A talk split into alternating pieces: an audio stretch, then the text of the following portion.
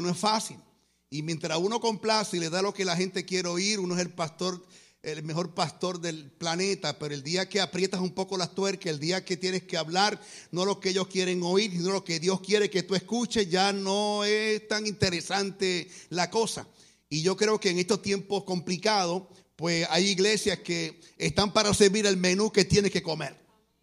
Y el menú es la palabra, que es la misma ayer, hoy, por todos los siglos. Y a los que tienen hambre hoy serán saciados. Hoy yo vine a hablarle a la gente hambrienta, a los que están en la, bobería de Facebook y están hablando ahí con gente, ahora chateando con gente y pensando que van a qué taco, a qué taquería voy a comer, a qué lugar voy a comerme el alcapurri, el sancocho y no tiene la mente aquí, pues se te va a ir por encima. Pero el que vino hambriento y está atento, pues contigo es la cosa. Y creo que estamos en tiempos muy oportunos y, tenemos tres nietos maravillosos y tenemos una familia maravillosa, pero lo más grande que podemos tener es que tenemos un Dios muy grande también. Muchas cosas pasan en 33 años. Yo me puse, tan pronto recibí la invitación, eh, me puse a buscar y me puse a estudiar, no un mensaje eh, refrigerado, como digo yo, quería hablarle una palabra que fuera para esta casa en estos dos días. Estamos en tiempo en que Dios está despertando gente. Dios está inquietando gente. Estamos en tiempo donde Dios está agrupando a los inquietados. Dios comienza a trabajar con gente que comienza a inquietar y luego los reúne y comienza a provocar cosas. Hay cosas que vendrán porque vendrán en su en Dios en su en su soberanía las quiera manifestar, pero hay cosas que vendrán cuando dos o tres se reúnen a orar y provocan lo que ya Dios dijo, a lo que ya Dios dijo que va a pasar. Y escuche bien, lo que ya Dios hizo no lo volverá a hacer. Ya Él te entregó un diablo derrotado. Comencemos por ahí. Tú y yo no peleamos contra el diablo porque ¿cómo pelear con alguien que ya está vencido y está en el piso? ¿Cómo perder tiempo para pelear con alguien que ya Cristo lo derrotó y lo puso bajo las plantas de mis pies? No los pies de un templo, bajo las plantas de los pies de la iglesia. Y la pregunta es, ¿quién es la iglesia en esta noche? Si tú eres la iglesia como creyente contigo en la cosa, ya Dios te lo entregó las plantas de los pies. Ya Dios lo venció. Someteos pues, Dios, resístelo y él va a huir. ¿Y cómo vamos a estar peleando con alguien que ya está vencido? Alguien que ya está derrotado. Hemos estado mucho tiempo entretenidos peleando con algo que ya está vencido. Y yo vine a decirte que lo que viene ahora es tan grande que el diablo no será un problema. Vine a decirte que ya los milagros están hechos. Ya tu libertad financiera ya está programada. Ya las bendiciones tuyas están programadas. Solo falta que alguien despierte a su realidad y las active. Dios dijo cosas que ya están hechas. Dios hizo cosas que ya están para comenzar a experimentarlas. Y estamos entretenidos en una en sinnúmero de cosas. La pandemia nos atacó muy duro. La pandemia se llevó mucha gente. Nos atacó a familias. Tengo amigos que ya no están. Gente que todavía está pasándola difícil. Fue un tiempo muy duro, todavía tenemos consecuencias de eso, pero a pesar de todo, Dios sigue siendo Dios en medio nuestro. Dios sigue siendo Dios en medio nuestro. Y la pregunta mía es, si Dios es más grande que una pandemia, pues que se note con tu cántico, que se note con tu actitud de volver a la iglesia y adorar a Dios en espíritu y en verdad. El 33 es un número muy, muy importante cuando hablamos de dos, tres unidos, habla de plenitud. El tres solo tiene que ver con la Trinidad, tiene que ver con plenitud, pero cuando los unimos, tiene que ver en lo que es la, la numerología, tiene que ver con plenitud combinada. Tiene que ver con un alto grado de conocimiento y de revelación espiritual. Lo voy a repetir. Tiene que ver con un alto grado de conocimiento y de conciencia espiritual. Te lo explicaré ya mismo. Es más grande porque tiene que ver con Cristo cuando murió y lo que significa su muerte. Para algunos murió y es una derrota. Aún sus mismos discípulos, Él les habló a ellos acerca de que tenía que morir y cuando estaba en el proceso se escandalizaron y tuvieron mucho miedo. Y cuando tú escuchas la palabra y no la entiendes, es como si no hubieras escuchado nada. Es importante que entiendas que esta casa llegó a 33 años establecida. Ha pasado huracanes, pandemia, ha pasado lo más que usted puede imaginarse. Y si todavía está aquí, porque llegó un momento de madurez donde el conocimiento será elevado, será elevado. La conciencia espiritual será elevada a un entendimiento real. Tiene que ver con la muerte, resurrección y el ascenso de Cristo al cielo. En esa edad ocurrieron tres cosas importantes. Murió, resucitó y fue tomado al cielo. Y el que no entiende estas tres grandes verdades sin la revelación correcta es cualquier cosa. Lo más grande del Evangelio es que Él murió, pero también Él resucitó. Él murió, pagó el precio por tus pecados. La religión nos pone como los cristianos separados. Alguien nos llamó protestante. Yo no protesté por nada. Yo soy un hijo de Dios. Voy a decirlo otra vez. Alguien nos puso el título de protestante y hermano separado. Pues yo no soy separado de nadie. Yo soy un hijo de Dios lavado. Alguien tiene que entender eso el mundo dice el cristianismo. Yo no vivo un cristianismo apagado, alejado. Yo vivo un cristianismo en conexión divina con un Dios que me tomó como su hijo y con sus promesas vivo y camino en el día de hoy. La importancia de la revelación de la palabra en esta edad que le tocó esta casa es importante. Alguien diga revelación del griego antiguo apocalipsis que significa quitar el velo. Apocalipsis, quitar el velo, quitar el velo. Lo que no veía, ahora lo veo. Yo cuando escucho gente predicar y decir, Dios te ama de manera incondicional, me asusto. Cuando oigo predicadores decir, Dios te ama de manera incondicional, me da susto. Porque en sí hay una condición y se llama arrepentimiento. Para que el amor incondicional de Dios te abrace para todos los días de tu vida, tú tienes que arrepentirte. Y arrepentimiento es cambio de la mente. La gente anda buscando cristianismo sin transformación. Y el problema es que el cristianismo carga transformación cuando lo cargamos de corazón. Si solamente buscamos salvación, nos metemos en tremenda religión. Y de religión estamos cansados. El tiempo que nos ha tocado vivir es el tiempo donde la religión no aguanta más y solamente los hijos de Dios con revelación de quiénes son y qué cargan y por qué estamos aquí, van a comenzar a hacer obras muy grandes. Sin entendimiento no se activa nuestra expectativa. Si no hay entendimiento, nuestras expectativas son pocas. Cristo donde quiera que fue y lo vieron como el hijo de José y María. No hizo milagro, hizo grandes sillas porque era el hijo del carpintero especialmente en Belén. Solo hizo un milagro y fue el que la mamá lo empujó a hacer. No la, no la reprendió, pero dijo, no ha llegado mi tiempo, pero hizo el milagro. Y fue en Belén, en una boda en Belén. No ocurre otro milagro en Belén. La gente que lo veía decía, ese es el hijo de José, el hijo de María, es el hijo del carpintero, hacen sillas y mesas. Y lo veían jugar con los chicos del vecindario en aquel tiempo. Donde quiera que lo vieron como el hijo de José y María, el hijo del carpintero, hizo sillas y las mejores. Pero donde quiera que lo veían con una expectativa como el hijo del Dios viviente. El Hijo del Dios viviente hizo milagros, hizo maravilla, hizo prodigio. Así que la revelación es importante. Porque la familiaridad te puede hacer evitar ver la grandeza del Dios que tú estás alabando en esta hora. No se puede tener expectativa si no hay un entendimiento que está alerta de quién realmente tú eres. Y el enemigo nos ha atacado muy duro. Alguien diga duro.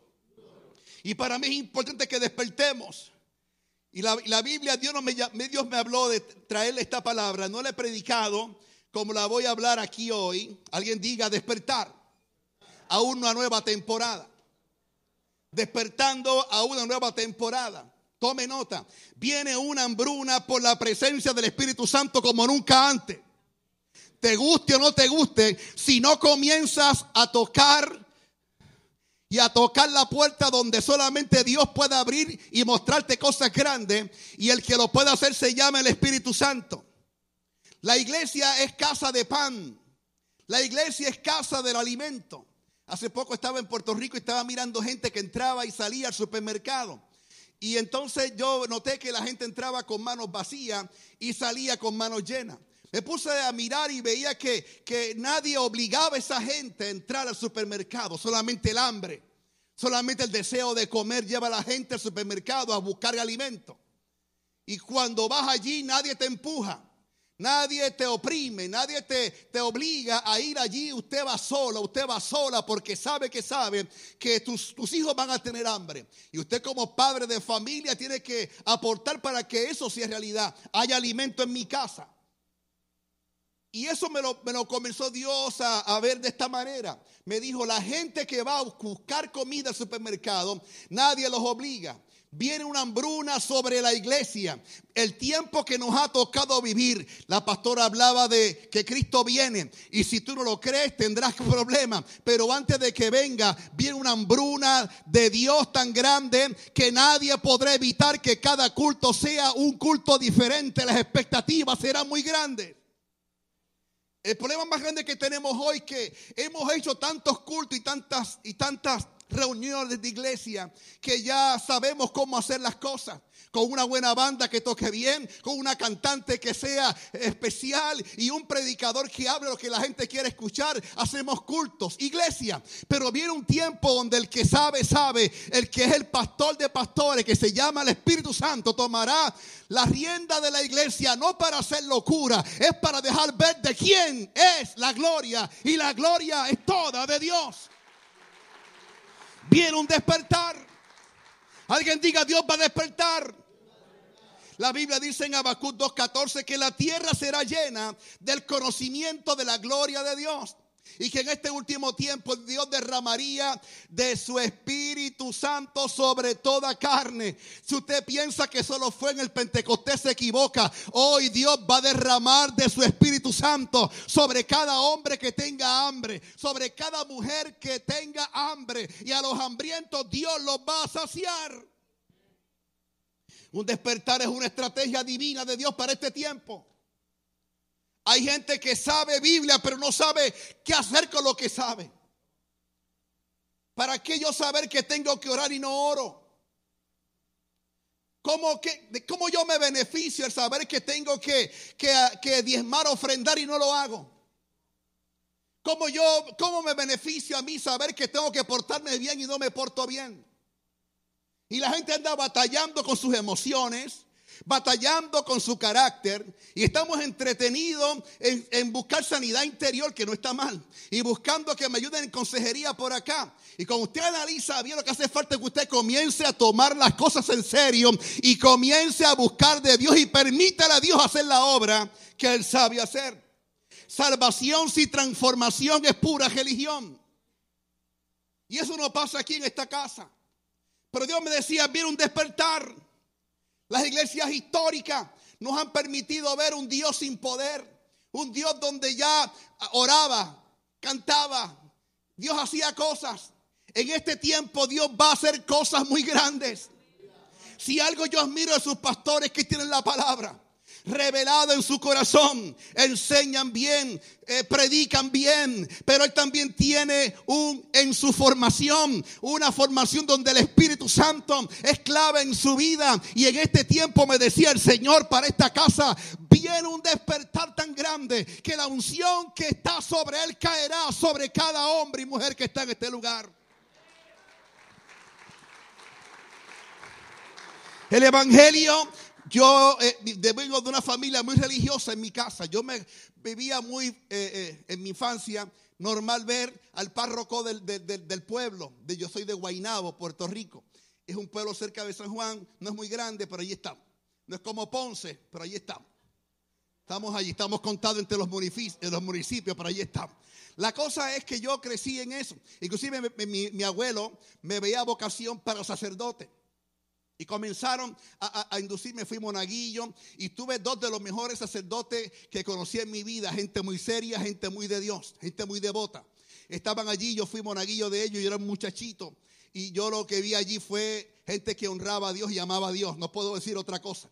Pero ¿qué pasa? Voy creciendo y de momento comienzo a verme cosas que me querían para sacerdote, pero yo miraba para el lado y veía eh, las hermanas de la iglesia y veía la, de momento yo sabía que eso no era mi vocación, ¿entendieron? No quiero meterme mucho ahí. Sabía que esa vocación hasta ese punto tenía problemas, ¿me entendiste? No quiero entrar en ese detalle. Entonces yo me di cuenta y dije, abuelo, como que eso conmigo no va. Yo, ¿estás seguro? Porque eso es las mejores. Sí, abuelo, tranquilo. Porque yo sé que yo puedo hacerlo de otra manera. La cosa es que me dijeron a mí, muchos predicadores, salte de esa religión y vente a una relación con Dios. Me lo vendían así, pastor. Me decían, salte de esa religión y vente a una relación con Dios.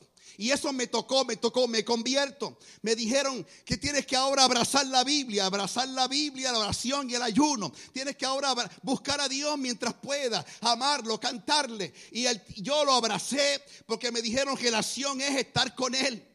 Me dijeron, no es que pagues un precio para que Él te salve, no es que estés con Él orando para que Él te ame más, no, es para que estés con Él porque lo amas, es para que estés con Él porque Él te ama, es para que estés con Él porque en ese lugar estando con Él, en esa intimidad con Él ocurren cosas poderosas. Y un joven con tantos problemas logró vencerlos a cada uno de ellos estando en su presencia. Y yo no soy hijo de pastor, no soy hijo de profeta, pero soy hijo de Dios. Y cuando eres hijo de Dios, aunque no te conozca nadie en Alemania, y Dios dijo, Alemania vas a ir, Alemania tú vas a ir. Y aunque no te conozca nadie en África, si te dijo en África es la cosa, y allí tú vas a ir, allí tú vas a ir tartamudeaba, no tenía mucha familia que me ayudaran a encaminarme, pero tenía un Espíritu Santo que sabe abrir puertas, uno que sabe tocar y cuando tu momento llega, no hay nadie que te pueda opacar, no hay nadie que tome tu lugar porque es tu momento y si alguien sabe premiar a aquellos que cumplan el proceso se llama el Espíritu Santo de Dios. Alguien tiene que tener más expectativa en esta hora. Lo que viene contigo es muy grande.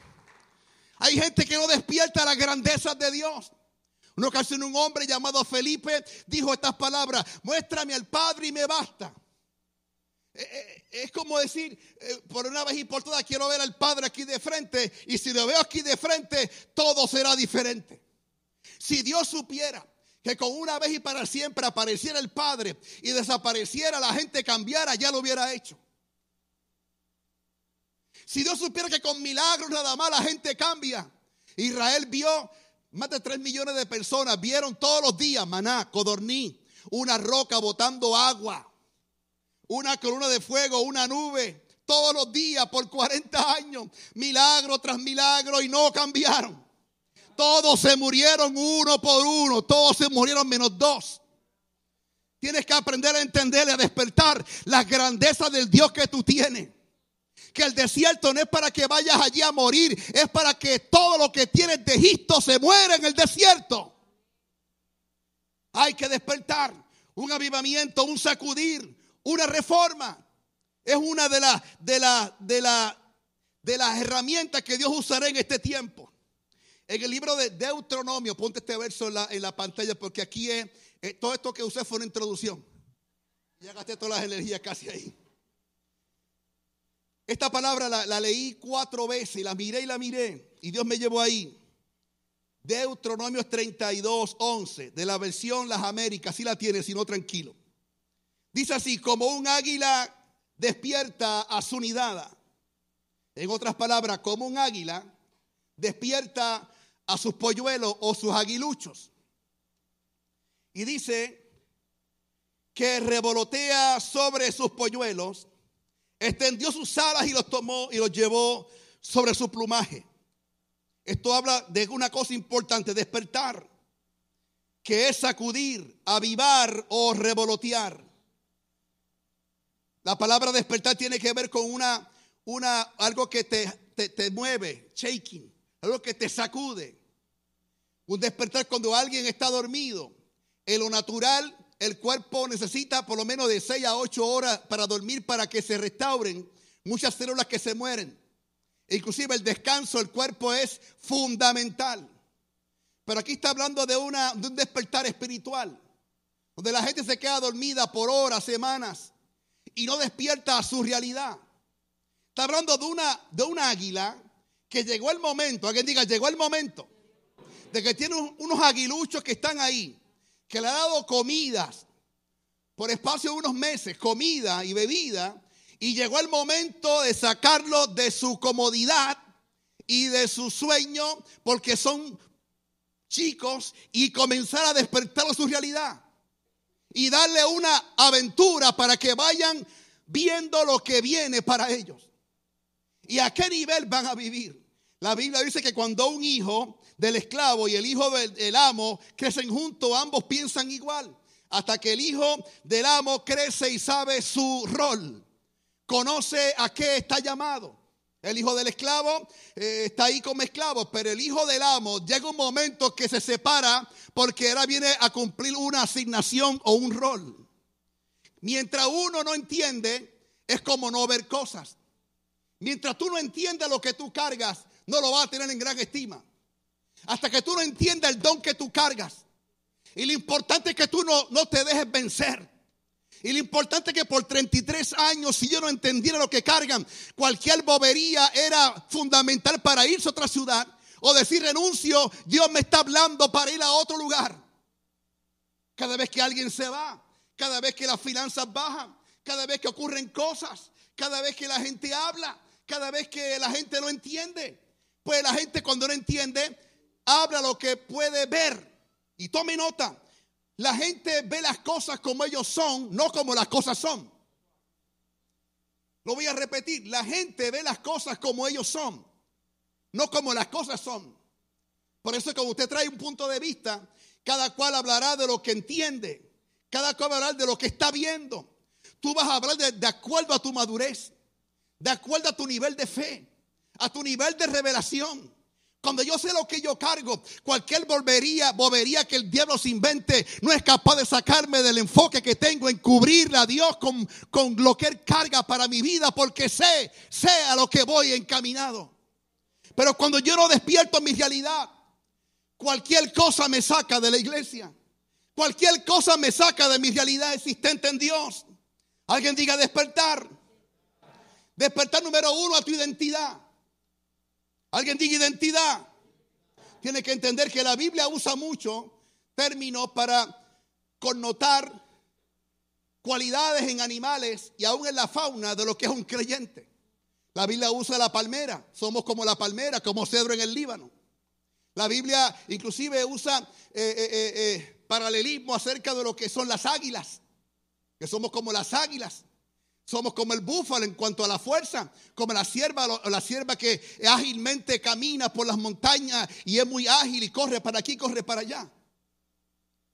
Y aún usa el término de las ovejas. También nos llaman que somos reyes y sacerdotes. Pero no hay un título que por revelación o una connotación más grande que te dé a ti identidad en tu relación con Dios diaria, que es la de ser hija o hijo de Dios. Esa es tu realidad. Porque las águilas no heredan. Tampoco los amigos heredan. Ni los esclavos heredan. Heredan los hijos. Y cuando Cristo murió, que lo dije al principio, cuando Cristo murió, para alguien recibir su herencia, el que va a dar la herencia tiene que morir. Y cuando Cristo murió, te dejó una herencia. Cuando Él dijo, más a todos los que recibieron, a todos los que creen en su nombre, le dio potestad de ser hechos hijos e hijas. Come on, somebody. Eso para mí es grande. Eso es más que venir a un culto. Eso es más que decirme que soy cristiano. Yo soy hijo de Dios. Yo soy, usted es una hija de Dios, heredera y heredero juntamente con él de todo lo que Dios posee y tiene. La religión dice, no tengo, no puedo, no hay. Pero si eres un hijo de Dios, yo tengo porque Él tiene. Y si Él tiene, yo tengo. Yo puedo porque Él me dijo que era conmigo la cosa. Y yo, no sé si me está entendiendo. Y si usted se da cuenta, cuando usted es una hija de Dios, el diablo no puede venir a decir otra cosa. Pero si eres una, te sientes cualquier hija o cualquier hijo o un religioso, cada vez que el diablo venga te va a molestar y tú le vas a hacer caso. Pero como usted despierta a que usted es un hijo de Dios, usted camina por las calles que sea, usted camina por el valle de sombra y de la muerte, usted va donde quiera que usted vaya y Dios está contigo. Todos los hijos en la Biblia tenían algo en común. Ellos tenían dominio. Alguien diga dominio. Y Jesucristo nos dio el modelaje. La iglesia, el evangelio, el que lo trajo fue quién? Jesucristo. ¿Y cómo lo trajo él? Con demostración del poder de Dios. Gracias por su entusiasmo. Lo trajo con demostración de salvación. Donde quiera que iba, el diablo no soportaba su presencia. Cristo no oraba en público, oraba en secreto y en público se manifestaba. En otras palabras, él oraba para no orar. Oraba en, el, oraba en secreto en la montaña con el grupo de tres y, oraba y se metía con Dios y cuando bajaba a las calles lo que hacía era manifestarse y caminando los demonios se volvían locos, se revoloteaban los demonios. Tengo noticias, cuando el diablo sabe que despertarte te conviertes en un grave problema. Cuando Él sabe que usted despertó su realidad, que usted lo manda a Él, que usted lo domina a Él, que usted tiene un Dios muy grande que está contigo todos los días de tu vida. Como usted sabe que sabe que sabe que no importa lo que pase, Dios está por encima de todo. Y usted es una hija de Dios y nunca te va a abandonar, ya no puede meterte las cabras. Eso es bien boricua, te lo explica después. Alguien diga identidad del poder que tú cargas. Tú cargas poder. Si no lo crees, tu problema, pero tú cargas poder. Hablo con gente hambrienta, hablo con gente enamorada de Dios, usted carga poder. Usted ahora mismo puede levantar las manos y orar en el nombre de Jesús y algo puede pasar. Cuando fue que ya los milagros terminaron, el que, el que comenzó el evangelio lo comenzó con milagros, señales, prodigios, gente convirtiéndose, echando fuera demonios. Y él dijo, ora sin cesar. Él dijo, hay género que si no es con oración ayuno no salen. Eso lo trajo él. ¿Y cuando es que eso terminó ya? El evangelio comenzó así y va a terminar así también. Alguien diga, es el momento de la iglesia. Un avivamiento, una reforma no es otra cosa que la iglesia operando en poder. Lo voy a repetir. Un avivamiento o una iglesia entendida o una iglesia reformada, cargada de Dios, no es otra cosa que una iglesia operando en el poder. Será muy difícil, pastores, cumplir en este tiempo su función sin poder. Hablaba con un ministro, me decía, voy a esperar que los precios bajen para construir ya tiene un terreno. Y me estaba diciendo, todo está muy costoso. Y, entonces voy a esperar que los precios bajen para construir. Yo dije, ¿en serio? Esto los precios no van a bajar. Esto se puso costoso. Prepárese, pero también prepárese que Dios preparó una agenda financiera para este tiempo. La iglesia no sufrirá. Sube la gasolina, Dios aparecerá para financiar la gasolina. Te suben la renta, Dios aparecerá para... No sé si me está entendiendo. Todo está costoso, todos los precios están muy altos, pero el reino que tú vives y el Dios que tú representas no está en bancarrota. Para los micrófonos caros, Dios va a tocar gente. Mire, hay gente en el mundo amontonando riqueza y no sabe que lo está haciendo para Dios tomar y dárselas a la iglesia. Pero aquí iglesia se la va a dar. A la que está llorando las penas de que todo está caro, que el diablo es malo, nos está dando muy duro. Oh, los, los Illuminati, oh, hay una agenda que nos van a destruir. El diablo está por ahí, hay una pandemia y los gobiernos van a querer ir contra la iglesia, nos van a atacar. Yo vine a decirte algo: que el Dios que tú cargas no anda con miedo. Si tienes miedo, no me entendiste. Tú cargas una palabra. La palabra es suficiente para tú provocar grandes cosas.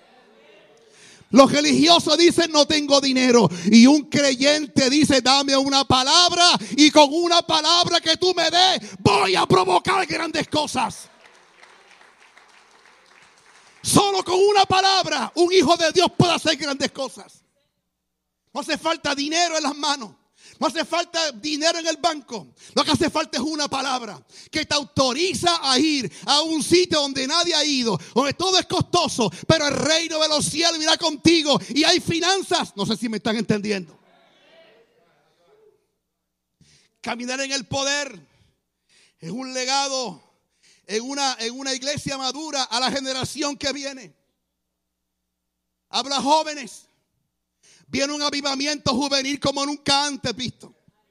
Jóvenes que me están escuchando aquí. Jóvenes, mire, hay jóvenes, hay un síndrome que lo leí hace poco de jóvenes viejos. Eso no pasa aquí en California, eso pasa en la República, por allá abajo. Le voy a explicar a qué se refiere. Jóvenes que tienen 30, 35 y 40 años y hablan como viejos. ¿Ya quieren retirarse? ¿Ya quieren, ya no saben qué hacer? Alberto Motesi, que es mi padre espiritual y mentor, vive aquí en California, tiene 82. La última vez que hablé con él me dijo, hijo, tengo gasolina de avión. Tengo el pie hasta el fondo del acelerador. Me siento como un muchachito. Así que en lo espiritual, ser viejo no es cuestión de la edad, es una mentalidad. Nos ha mentido por ahí una mentalidad a los jóvenes que ya no hay nada que soñar, no hay nada que buscar, por más que estudies, por más que trabajes, no te esfuerces mucho, eh, sobrevive. Yo vengo a decirte, joven, que estás aquí, que si Dios te da una palabra, vas a provocar que la universidad, en la escuela, él jugando fútbol, no sé dónde Dios te vaya a llevar. Puede ser deportista, puede ser empresario, quién sabe, aquí que el próximo alcalde de la ciudad de Downey. No sé si me están entendiendo, pero algo, algo Dios va a despertar. Hay tanto para hablar de este tema que voy a las millas. Dios confía su poder al nivel espiritual y madurez que tú tengas. Alguien diga, la madurez es importante.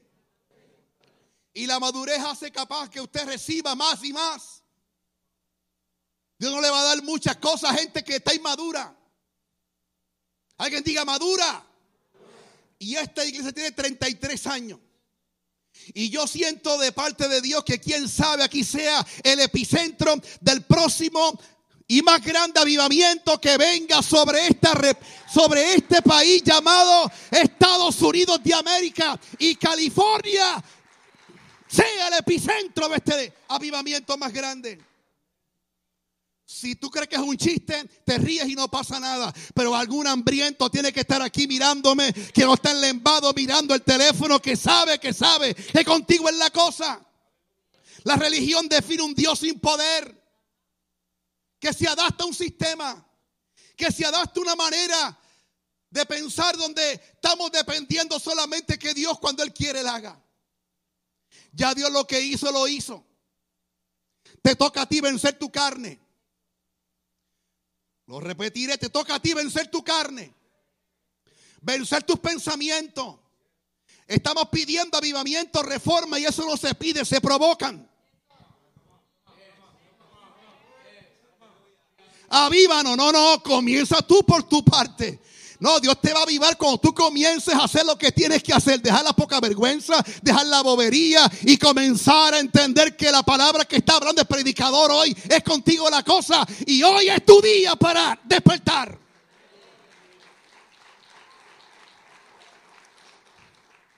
Hace poco escuchaba uno que me estaba diciendo, ya no hay que tener fe, porque Cristo es mi Señor, yo vivo en Él y Él tiene fe por mí. No hay que orar, no hay que hacer nada. Y ¿qué clase de evangelio es ese? Yo vine a decirte que hay gente aún dentro de la fila que se llaman ser y no son, que están provocando que la gente vea lo que no es. Vea lo que no es. Yo les tengo más miedo. Y esto lo voy a decir yo y si voy preso voy yo. Les tengo más miedo a unos evangélicos que están, evangélicos que, que, son históricos o, o, de pensamiento tan liberal que no los entiendo. El que trajo la vaina de la falsa esperanza para que los homosexuales y las lesbianas se casaran y tengan credenciales de ministro. No fue la iglesia católica romana, no fueron los testigos de Jehová, no fueron los musulmanes, ni fueron los hebreos, fueron los evangélicos. Y mi nombre es José Meléndez, no se lleven preso a los José Mejía. Esto ofende. La verdad ofende. Y no estoy, yo los amo. Tengo familiares y amistades. Yo voy a un gimnasio en Puerto Rico y aún aquí en la Florida, estoy en Florida, donde hay gente y yo les ministro y les hablo y se les habla con amor. La verdad como son. Se les vendió una falsa esperanza. La Biblia es clara, punto. Y si quieren torcerla, que la tuerzan. Pero Dios no me llamó a mí juzgarlo, solo hablo lo que la Biblia dice. Pero donde voy es que le tengo más miedo a ciertos sectores evangélicos que están históricamente que no saben. Y yo vine a decirte que hay un despertar. Hay un despertar. No una iglesia que no sabe lo que quiere. Es que tiene que prepararse para un encuentro tan poderoso con Dios y no sabemos cuándo es. Pero pase cuando pase, estamos listos. No podemos sacar la verdad de la iglesia. La verdad es la palabra, la verdad es lo que da poder. Una iglesia que predica la verdad, una iglesia poderosa. Pero no es lo que la gente quiere oír. Hoy Dios va a hacer milagros aquí. Y si hacer milagros fuera lo más grande del Evangelio, yo te diría que Dios no pararía a hacer milagros. Cristo mismo cuando comenzó a apretar Hizo un milagro de provisión de panes y peces. Y la gente le seguía como loca. Y comenzó a apretar las tuercas. Comenzó a apretar tuercas y la gente comenzó a irse. Y el equipo le dijo, mira, bájale dos a eso. Bájale dos al mensaje. Porque la gente se está yendo. Y se está, el grupo se está achicando. Y él dijo, sé que ustedes también se quieren ir con ellos. Y yo vine a decirte que hay momentos que yo prefiero tener 300 hambrientos con cuchillo en la boca que un nursery de 32 mil. Lo voy a repetir. Prefiero tener 300 hambrientos que entienden lo que son. Con el cuchillo en la boca, no tienen nada, pero lo quieren todo. Que tener un nursery con 32 mil personas en la iglesia. 300 necesitó Dios con un hombre llamado, un hombre que estaba que ni creía en él que estaba aventando ahí la paja a ver si un poquito de alimento y esconderlo. Y ese hombre no sabía ni la hora que era, pero Dios se le apareció. Y habían 32 mil personas y la fue bajando a 300. Alguien diga, con 300. Con 300. El avivamiento que comenzó aquí un avivamiento que comenzó aquí, en California. No sé si usted sabe la historia. Él me llevó allí. La avenida se llama Susa. Aquello está ahora allí. Hay un sign nada más que dice, érase una vez. Pero yo sé que hay un lugar. Hay un lugar. Hay un lugar donde hay gente hambrienta. Gente que sabe, que sabe que un despertar le llegó. Y sabe que para este tiempo Dios te encaminó aquí. Gedeón con 300 hizo una gran victoria porque no es la multitud, es la gente que tú cargas, no es, el, no es lo que tú puedas decir, es el Dios que tú cargas. Alguien diga es el tiempo. Hay que despertar, alguien diga despertando. Despertando a tu realidad. Una nueva temporada, ¿qué significa? Y cierro. Nueva temporada es un tiempo diferente. Una nueva temporada es un momento que va enmarcado por algo relacionado a lo que proféticamente Dios ha encaminado a un creyente o a una iglesia. Hay momentos que hay avivamientos personales, avivamientos de congregaciones, avivamientos de ciudades y avivamientos de continentes. Y tenemos en la historia varios, varios moveres de Dios. Están así que solamente los entendidos pueden entender. Y yo quiero que tú entiendas que una temporada nueva la puedes provocar tú con tus cambios de actitudes. La puedes provocar tú con tus cambios de actitudes. Cuando usted venga a la iglesia, usted no va a cualquier iglesia. Esto no es quién canta hoy, quién predica hoy, cuál es el mensaje que van a tener, que yo cargo algo y yo vengo a un lugar donde lo que yo cargo se conecta con lo que la iglesia carga y para mi vida y eso crea una expectativa que Dios va a hacer hoy, que Dios me va a hablar hoy. Cuando ya yo sé lo que va a pasar, a qué hora empieza el culto, a qué hora acaba y cómo funciona todo, ya yo sé lo que va a pasar, pero cuando yo voy a un lugar donde hay hambre Y yo sé cuándo empieza y no es que no sabemos cómo termina, es que tú no sabes cómo se van a manejar las cosas cuando Dios está en control. Alguien diga tiempo nuevo. Es un tiempo donde Dios te permite ver lo que Él ve, no lo que tú estás viendo. Yo tuve que ir a mi país y cuando fui ahora vi otra cosa. Dos meses atrás lo vi de una manera, pero cuando fui ahora lo vi de otra manera. En unos meses la mentalidad de ver las cosas cambia. Cuando tú mires a tus pastores, los puedes ver benditos los pastores 33 años. Y tienes que usar una silla para predicar de vez en cuando, bendito el pastor. No le tengas bendito porque este hombre que está ahí carga una palabra, carga algo divino de Dios. Y que si tú lo despiertas, algo puede en tu vida pasar.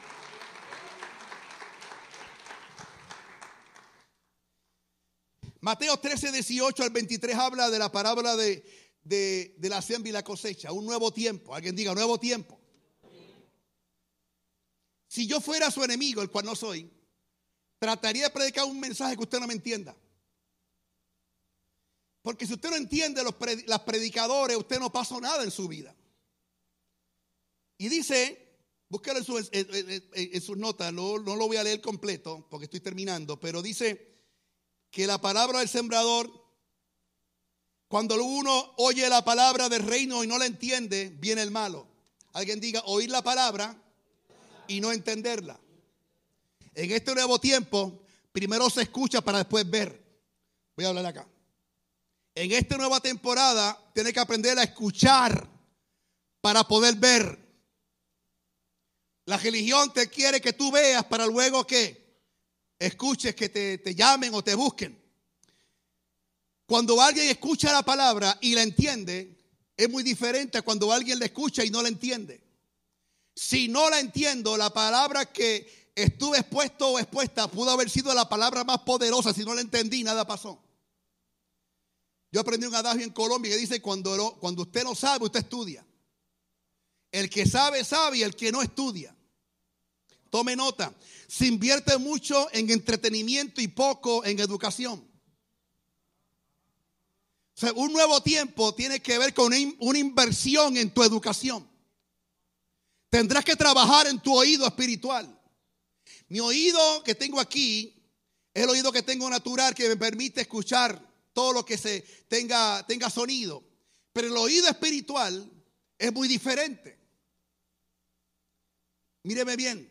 Si te propones antes que termine el año a trabajar en tu vida espiritual, a trabajar en tu formación espiritual, tú no vas a comenzar igual el 2023 y tampoco lo vas a terminar igual. Cuando inviertes en tu hombre interior o en tu hombre mujer espiritual, automáticamente vas a ver resultados. Tu oído se va a afinar tu oído comenzará a entender por qué están diciendo tales cosas. Alguien diga, el oído es importante. Si escuchas la palabra y no la entiendes, no pasa nada. Todo se quedará igual. Hay predicadores difíciles de entender. Y yo estudié y a veces los escucho y digo, ¿qué dijo? Y a veces hablan más del hebreo y el arameo y el griego y nadie entiende eso. Y usan unos, unos términos que usted ni los entiende. Y hasta confunden y como que son predicadores complicados. Pero para algunos, wow, muchos sacan muchos wow. ¿Tú escuchado? Yo doy wow y wow y wow y no hacen nada con el wow. Aquí no es que tú digas wow. Es cuánto de la palabra estás entendiendo. Porque entenderla y ser oidora, oidor olvidadizo tampoco provoca nada. Si viene un cambio, viene radical. Comienza a despertar, invierte en tu educación. Convierte, conviértete en uno que estudia. La mayoría de la gente aprende por lo que escuchó de otro, no por lo que ellos están estudiando. Yo puedo aquí engañarte con cualquier... Es más, yo puedo sonar hasta raro con una verdad, pero como no te cae a ti, pues ya esto está raro, no lo entiendo. Porque cuando yo escucho algo que no entiendo, lo puedo atacar. No es de Dios, no es real, eh, eh, no, no, la Biblia no, no, no, me da mi conocimiento para entenderlo y como no lo entendí, lo rechazo. hay que invertir en la educación. Pero como eso cuesta, pero no hay problema invertir en Netflix o invertir en Premium Channel, invertir en todos los canales habidos y por haber, pero no quieren invertir en su educación. Escúcheme bien, a los hambrientos no les va a importar cuánto cuesta el bistec, pero yo quiero bistec y lo voy a pagar porque me quiero comer ese bendito bistec. ¿Cuánto han ido al supermercado con hambre y dice yo quiero comerme un buen bistec esta noche? Yo nada más. Los demás, los demás no sé si viven aquí, pero cuando usted va al colmado con hambre, dije con hambre, si usted va ya saciada, saciado, diferente. Vaya al colmado con hambre y va a llenar el carrito de lo que no fue a buscar. ¿Sí o no? Tienes que ir ya, tienes que ser inteligente. Ya usted va comida, comido y vaya a comprar lo que la lista dice. y esta es la lista. Pero como usted va con hambre, ya se rieron dos o tres. Ya. Usted va con hambre, usted va pensando, wow, tengo hambre. Y cuando ve ese bistec, ya lo ve en el plato. Y empiezas a comer con la vista y llenas el carro de todos los bistecs. Cuando llegas a la casa, gastaste toda la quincena. ¿Por qué? Porque fuiste con hambre. Pero en el, en lo espiritual eso es bueno. Llegar a la iglesia con hambre es bueno. Con hambre de Dios, porque hasta los anuncios te bendicen. Hasta los anuncios te bendicen. Todo está bueno. Hay que entender lo que, lo que estás leyendo. Hay que entender lo que estás escuchando. Diga conmigo el oír. La fe viene por el oír y el oír y el oír y el oír y el oír y el oír la palabra de Dios. No sé cuántas veces tendrás que oírla, pero escúchela, escúchela hasta que la entienda. Una vez que la entienda, todo va a cambiar. Solo darán fruto los que escuchan y entienden. Solo darán fruto los que escuchan la palabra y la entienden. Los que oyen la palabra y no la entienden no pueden dar frutos. La hambruna provocará que gente que no ha dado fruto comenzará a dar frutos al 100, al 30. Alguien grita amén. Dentro de usted hay más de lo que usted piensa que hay. Dentro de ti hay más de lo que tú piensas que hay. Número uno, tú cargas al Espíritu Santo. que sus ojos un momento. Mire hacia adentro. Maybe no se mueve. No lo está sintiendo. Pero está ahí dentro. Es tu realidad. O ignoráis que soy templo. Está ahí dentro. ¿Quiere que se mueva? Pon la atención. No lo contristes, no lo apagues. Y vas a ver cómo comenzará a moverse. Él te guiará a toda verdad, a toda justicia. Tu paracleto, el consolador, no hay un mejor consolador que el Espíritu Santo. Yo he experimentado estar deprimido, ansioso, y cuando me doy cuenta es que no he pasado tiempo. He tenido que volver al lugar donde todo comenzó, a estar tiempo con Él. Una vez que estás ahí, la depresión se va, la ansiedad se va,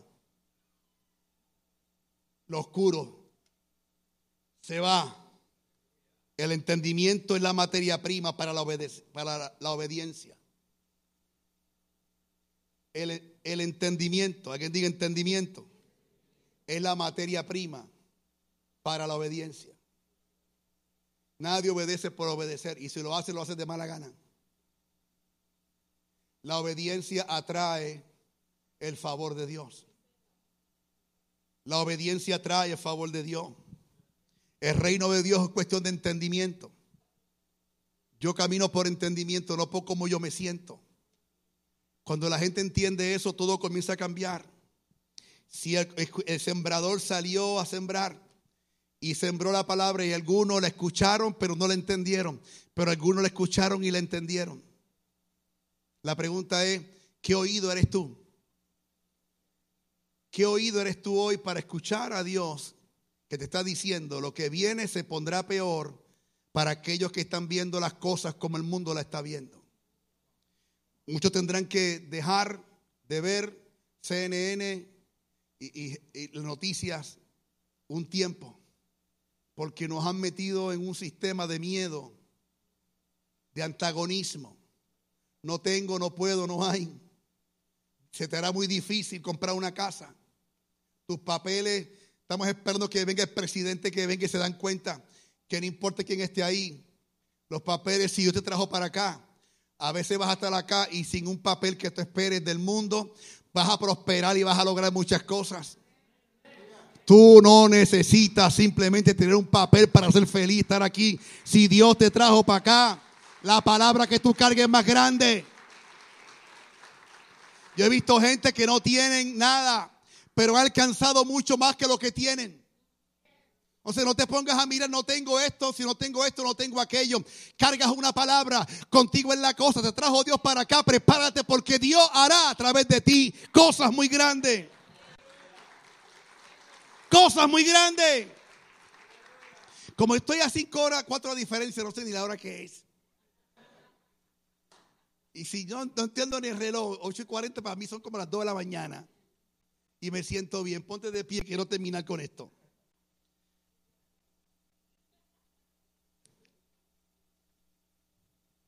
Una ocasión entré, me encontré una, un grupo de mujeres de mucha oración. Se le dice muchas son las viejitas de la iglesia que oran. Y yo aprendí algo con esas mujeres que hacer guerra espiritual y peleando con el diablo. Esas mujeres, cuando el diablo estaba tranquilo, ellas lo, lo cucaban o lo molestaban. O sea, son esas mujeres de fuego. El diablo cogió una pausa, está cansado. Y ella, eh, eh, lo cucan. No le tienen miedo. Y cuando el tipo está tranquilo, van a cucarlo. Entonces yo decía, usted siempre está en esa batalla, hijo, hijo, no lo puede. Y si está cansado, dale duro a él. No lo deje, no lo, está en una guerra campal. Aprendí con ellas algo. A que lo que tú cargas es más grande. Pues tienes que saber que lo que tú cargas es grande. Yo cuando me convertí, me, dormía con las luces prendidas. Yo una vez soñaba, iba a ver una persona que estaba muerta en un sitio y, soñaba. yo de momento no podía dormir, tenía mucho miedo a las noches. Yo vivía en un barrio que tenían 300 espiritistas, había mucha demonología en mi vecindario y mucha gente ya no cree en eso, pero eso es una realidad. Hoy los días los demonios no son con, un grillete o con un rabo vestido de rojo. Ahora andan con chicas altas, chicos con zip-pat, andan por ahí, ¿entiendes? Ya no son, ya no son tan feos. Antes los demonios eran así, con, con un grinche y un rabo ahí y con unos cuernos. Ahora no, ahora son altos, elegantes, eh, eh, tú sabes, y con zip-pat y todas esas cosas. Y entonces, con ellos aprendí algo. Y en estos días me hice reflexionar. Y quiero que tú entiendas esto si no comprendes tu realidad, ni aún el predicador te la hará ver. Y yo quiero que tú entiendas que para este tiempo Dios hará cosas muy grandes. Cuando Dios me, hablaron de esta casa, de venir para acá, yo estaba con un profeta, y él lo sabe, que está predicando en un congreso en Orlando, Florida, y la idea era venir con él para acá. Y él me dijo, vas a ir para allá y comenzamos a orar. Y, hoy me mandó, me dijo, me dijo, no te olvides. Y esto fue lo que el Espíritu Santo nos dejó ver. Me decía así para esta iglesia, Pastor Tim Mejía. Hace tiempo que Dios ha querido formar un lugar donde Él poder reposar su presencia. No habla de una presencia donde podamos controlar o podamos manipular. Es simplemente donde Él se pueda mover como, como lo que Él es, Dios. No hay una iglesia aquí, hay muchas iglesias aquí y allá, todas portan algo. Pero el Espíritu Santo nos hablaba a los dos y nos decía acerca de esta casa que Dios iba a renovar las fuerzas de su pastor. Yo dije, iba a renovar las fuerzas de su pastor. Pero también iba a levantar una generación de jóvenes hambrientos que está ahí. El legado se va a dejar bien establecido. Pero viene una nueva fuerza sobre esta pareja y, y le decía a Dios al profeta y le decía, y nos hablaba y nos decía que lo que viene sobre él es un mover de Dios muy grande, porque él carga la madurez, él carga la palabra, él carga la experiencia, él carga el tiempo y el proceso de aguantar presión y quedar en un lugar establecido por Dios. Y me decía, por haber sido fiel y por haber sido noble a mi presencia y obediente a tu llamado y a la voz de la palabra, yo voy a derramar mi espíritu sobre toda aquella persona que esté hambrienta en este lugar. Voy a derramar, voy a derramar y voy a derramar y voy a derramar y voy a derramar y voy a derramar. Me decía el Espíritu Santo para mí, me decía, haré un mover de Dios una ocasión esta, esta, esta ciudad de Los Ángeles recibió una visitación del Espíritu Santo. Había gente hambrienta, había gente hambrienta y no había mucha gente, pero estaban hambrientos, hambrientos y hambrientos de más y buscando más. Y él decía, cuando maduren y entiendan que el hambre que voy a provocar es porque voy a visitarlo, voy a sorprenderlo, voy a sorprenderlo, voy a sorprenderlo. Y me decía, voy a conectar pastores están inquietados con la misma experiencia y provocaré un mover de Dios en Los Ángeles. Yo vi a Los Ángeles, muchos piensan que Los Ángeles es una ciudad olvidada, pero me decía el Señor, voy a volver a visitar un lugar donde donde ha, habitado mi presencia, donde está mi poder y está ahí. Voy a activar profetas, voy a activar maestros, voy a activar evangelistas, pero voy a activar una generación de jóvenes hambrientas. Aleluya. Voy a despertar. Voy a despertar a los evangelistas. Voy a despertar a los profetas. Voy a despertar a aquellos avivadores y reformadores que están ahora mismo en las iglesias esperando una palabra. Esperando una palabra. Y están aquí algunos de ellos esta noche. Si usted siente que contigo es la cosa, corra para acá ahora mismo que usted siente contigo en la cosa, que tú entiendes que contigo en la cosa, que lo que hemos estado hablando tiene sentido para ti. Y dentro de ti está ocurriendo algo, corra para acá. Corra para acá y si los músicos pueden hacer algo ahí, tocar alguna música, tocar algo especial, por lo menos el pianista, si los demás están aquí al frente, pero yo veía, yo veía, para mí el pastor Mejía y su esposa son gente muy especial. Y a veces profetizarles o hablarle a gente que para ti es amiga, pues no es tan fácil. Pero el profeta me decía, dile eso. Y yo de momento comencé a orar y Dios me dijo, voy a despertar, voy a despertar. Veo una generación de jóvenes. Yo sé que aquí hay gente con una gran hambre, pero se le ha hecho difícil levantarse. Hay unas batallas espirituales. Hoy en este altar se van a ir todas. Marta, acércate por aquí.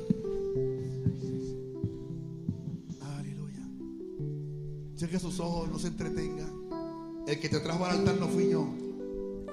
Eh, es Dios tratando contigo. En los altares ocurren cosas. 33 años tiene que ver con muerte, resurrección y ascenso. Esta iglesia llegó proféticamente a una edad madura y a un nivel de doble porción de entendimiento para entender este tiempo. Aquí en el altar hay cosas que van a morir. En este altar hay cosas que van a morir. Y yo quiero que tú hagas morir la carne, todo lo que tú entiendas que hasta aquí te ha estado manejando. Entrégalo todo, entrégalo todo porque hoy va a haber un tiempo único. El Espíritu Santo está aquí. Y más que una palabra profética, es una palabra que se te va a activar dentro de ti. Se te va a activar dentro de ti. Oh Señor, gracias. Yo siento al Espíritu Santo que está ahí trabajando. Poderosas cosas. Poderosas cosas. Poderosas cosas. Poderosas cosas poderosas cosas. Y ahí tu batalla, por eso es que tienes tantas batallas, lucha. Y la lucha más grande que tienes contigo mismo. Tú, eh, tú versus tú. Pero no porque eras ministro, hijo de ministro, es que Dios te escogió. Y hoy se va a despertar en ti ese apasionado vas como que recuperar esa pasión que tuviste en una ocasión bien pesada.